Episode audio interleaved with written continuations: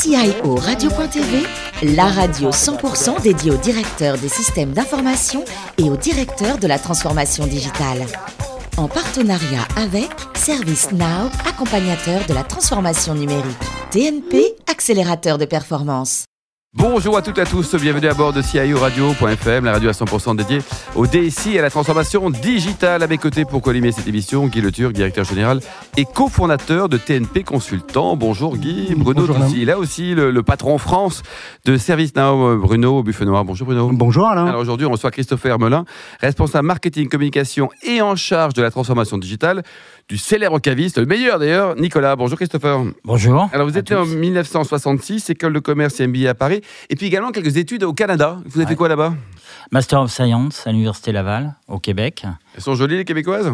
Euh, statistiquement, à l'époque, il y avait 60% de femmes pour 40% d'hommes. Quel beau Là, pays quand même. merveilleux, hein. Bruno quoi. hein? De longs, longs hivers. Étudiant, j'ai été un homme. Alors racontez-nous. failli ne jamais rentrer du Donc c'est grâce à Pierre Louette que vous avez lancé le, le site de BNP C'est il y a quelques années déjà il y, a, il y a très très longtemps. euh, alors, il y a les bébés du web, et moi, je fais partie des papis du web. C'est-à-dire qu'on a commencé au XXe siècle euh, avec un, effectivement Pierre. Euh, à l'époque chez Havas, euh, dans la structure interactive de Connect, qui s'appelait Connect World à l'époque. Mm. Voilà. Vous avez créé aussi euh, Australie.com, c'était la structure digitale du groupe, c'est ça? Alors c'était la structure d'Australie, effectivement, Digital et Marketing Service d'Australie, qui à l'époque faisait partie encore du groupe Avas, qui est devenu Born to Be par la suite. Alors justement, Born to Be, vous surfiez sur la vague de Patrick Hernandez, c'était quoi ça? Voilà, euh, alors il y, a- il y a deux cultures, il y a, y a Alive et puis il y a Wild, c'est pour les gens d'une autre génération, Born to Be Wild, voilà. Non, non, en fait, euh, oui, oui, c'était né pour être autre chose, démarrer autre chose à l'époque, lorsqu'on est sorti du groupe Avas, Mm. et je me suis associé à l'époque avec la patronne de Disney Online, C'était une belle aventure ça? Superbe. Ouais. Superbe. euh, et puis c'était surtout l'après 2001. Euh, pour ceux qui s'en souviennent, 2001 c'était un petit peu compliqué. Il n'y a pas eu que les tours. Il y a aussi euh, pour les consultants et, et les gens qui facturaient des honoraires, Ah, c'était une période un peu rock'n'roll. Ouais. 50% du chiffre d'affaires généralement qui, qui s'est envolé. Voilà. Donc ça a été une mutation. C'est bien, on est redescendu aussi sur terre, hein, parce qu'on était des, euh, des enfants gâtés à l'époque. Christopher, vous êtes intéressé aussi à l'affichage en centre-ville? Qu'est-ce que vous avez fait dans ce domaine-là? Ouais, à un moment, je me suis dit, sympa les, les technos. Moi, j'ai fait le chemin inverse de tout le monde. Tout le monde est parti vers le digital. Euh, je suis de nature assez contradictoire. En fait, j'ai fait le chemin inverse. Je me suis dit, tiens, je vais aller vers l'industrie, euh, je vais aller vers l'affichage. Et j'ai rejoint un groupe qui s'appelle le groupe Insert. Qui a, qui a- qui a été racheté un nombre incalculable de fois euh, les quelques années où j'y étais, euh, pour m'occuper de la partie marketing et puis préparer la mutation au digital dans l'affichage.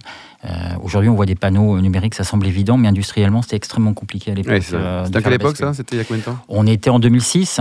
Ouais, donc il n'y a pas si longtemps que ça. Vous avez aussi travaillé en France et en Italie pour une entreprise d'électromobilité? Oui, chez Go, euh, euh, l'autolib italien euh, en free floating, pour simplifier à l'extrême sur, euh, euh, sur Milan, Rome, Pise. Et bosser en Italie avec les Italiens, c'est pas trop dur? Euh, quand vous avez des actionnaires chinois en plus, c'est extrêmement compliqué. Ils parlent tous avec les mains, c'est l'enfer. Ouais. Euh, si vous êtes hyper rationnel de nature, c'est extrêmement compliqué. Mais c'est. Expérience enrichissante, comme on dit, c'est ça? Voilà. Alors vous avez rejoint Nicolas donc récemment en 2018. hein. Mhm. Un mot sur l'historique et le métier de cette entreprise qui a été créée en 1822 et dirigée par un garçon formidable, Eudes Morgan. On est d'accord. Euh, un garçon très très sympa euh, et assez étonnant dans son genre, ouais. Et donc Euh, le métier, donc Nicolas, vous êtes caviste, hein, c'est ça? Alors on est C'est- caviste, maison qui a 200 ans, euh, créée effectivement en 1822, on ne le dit pas assez, hein, parce que c'est une vieille vieille maison, c'est l'une des plus vieilles maisons françaises aujourd'hui, euh, qui a une particularité, c'est qu'elle aujourd'hui elle a 500, euh, 500 caves en France, qui, dont elle a, elle a la propriété pleine et entière. Euh, Il n'y a pas de Ça franchise. c'est un choix C'est stratégique. un choix stratégique fort euh, chez Nicolas, même si on ouvre la Qui franchise. sont les actionnaires de Nicolas Alors aujourd'hui c'est le groupe Castel, Castel. euh, entreprise familiale, une autre entreprise familiale.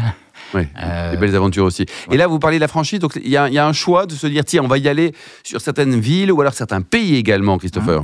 Alors, principalement sur certaines villes. Historiquement, Nicolas, c'est euh, sur trois, c'est 320 boutiques en Ile-de-France. Donc une implantation extrêmement parisienne au départ. Et puis dans les grandes villes, et la volonté était d'aller attaquer des territoires sur lesquels on serait jamais allé, Mm. euh, jamais allé euh, naturellement, avec des commerçants entrepreneurs euh, susceptibles de développer des territoires qu'on maîtrisait pas, toujours en centre-ville. parce que notre ADN est en hyper centre-ville, hein, je tiens à le dire. On est près de les emplacement, emplacement, emplacement, emplacement. Location, location, location. Ouais. le temps chinois, par exemple, on dit emplacement. J'ai arrêté moi le chinois. En breton, je peux vous le faire, mais. Bruno, est-ce que vous êtes client de, Nicolas ou pas Ah oui, oui, je suis client. Un client fidèle. Hein. Merci. tout à fait, depuis de longues années. Et vous aussi, Guy? Absolument. Parfait. Je vais checker dans la base en honte. Ouais, bien sûr, non, mais il raconte pas de bêtises. Il s'appelle Bruno. Alors, Bruno, allons-y. Alors, moi, j'ai une première question c'est que finalement, on parle d'un groupe euh, historique euh, qui a ses fondamentaux sur le fait d'avoir des points de vente et d'être lié aux habitants et à la population au travers de ça. Qu'est-ce que la transformation digitale vient faire là-dedans? Ah, bonne question. Euh, en fait, aujourd'hui, un chiffre déjà pour commencer 10% des ventes de vin en France l'année dernière se sont réalisées sur Internet. 10%. La tendance, elle est quoi? À la hausse, à la baisse Elle est, franchement, franchement à la hausse. On a fait x7 en moins de 10 ans. Pourquoi? Pour des raisons principales, parce qu'il y a une nouvelle pratique de consommation, surtout dans les grandes métropoles. Je le rappelle, on est à Paris, donc on a une population qui est extrêmement particulière. Euh, donc avec Amazon Fresh aujourd'hui, avec euh, tous ces acteurs euh, qui ont fait bouger le modèle de distribution, on est confronté, nous, à une nouvelle forme de concurrence. Donc la nécessité d'offrir de nouveaux services, qui n'était pas évident pour Nicolas au départ. Hein. la partie digitale était principalement une vitrine pour montrer ses produits, ni plus son catalogue.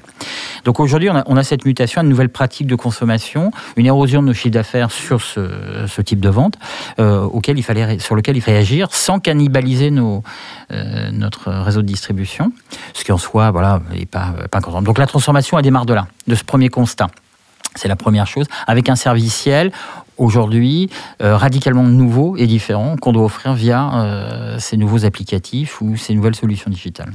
Et alors la transformation digitale, on la rapproche souvent immédiatement de la gestion de la relation client, finalement, mmh. et de la consommation associée. Est-ce qu'on trouve la transformation digitale dans d'autres fonctions aujourd'hui au sein de l'organisation Nicolas? Nicolas, c'est une vieille dame. Euh, 1822. Hein. Je le répète, pour ceux qui n'ont pas compris.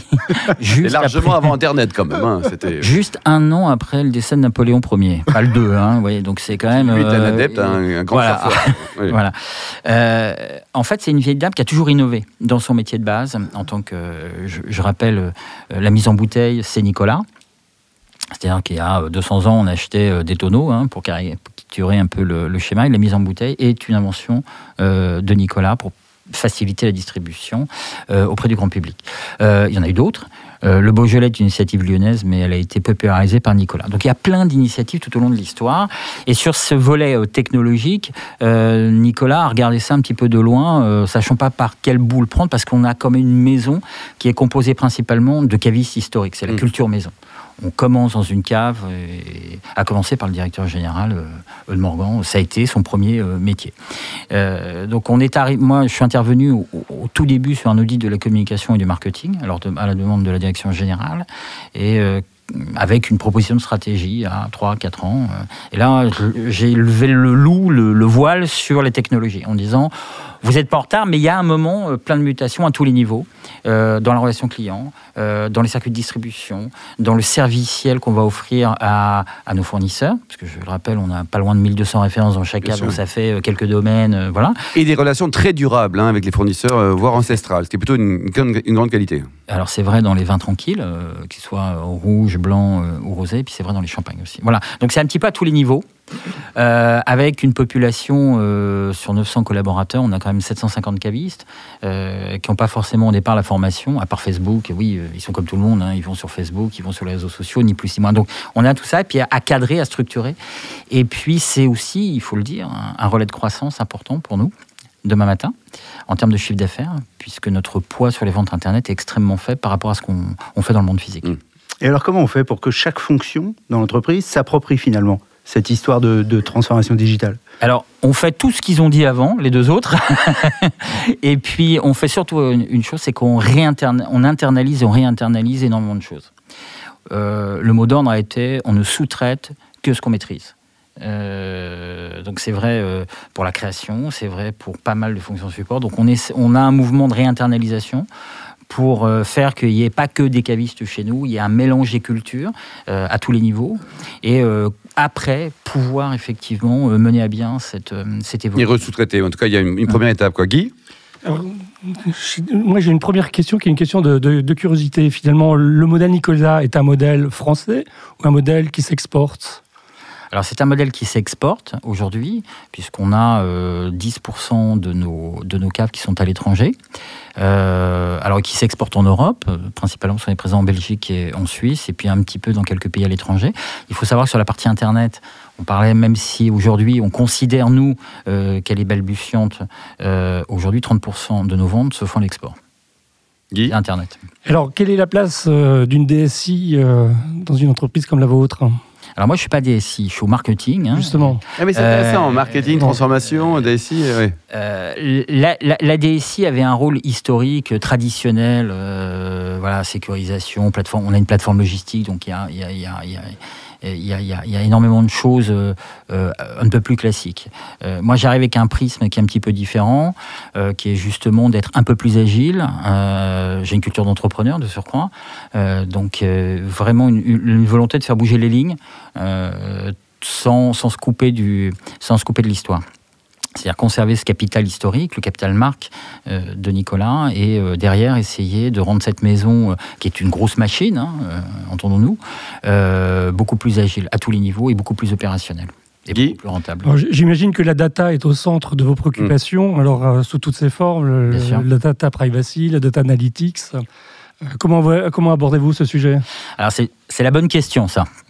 Parce que les autres n'étaient pas terribles, hein, ça veut dire euh, Si elles étaient très bonnes, mais c'est une bonne question parce que et Bruno, elles, étaient, elles, étaient, euh, elles, étaient, excellentes, mais en fait, ça lève le, point. On, est, on a une culture de commerçant. Donc la notion de data était quelque chose qui était euh, vu de loin. Et aujourd'hui, on essaye, dans cette nouvelle approche, de nouvelle transformation, de mettre extrême, énormément de rationalité.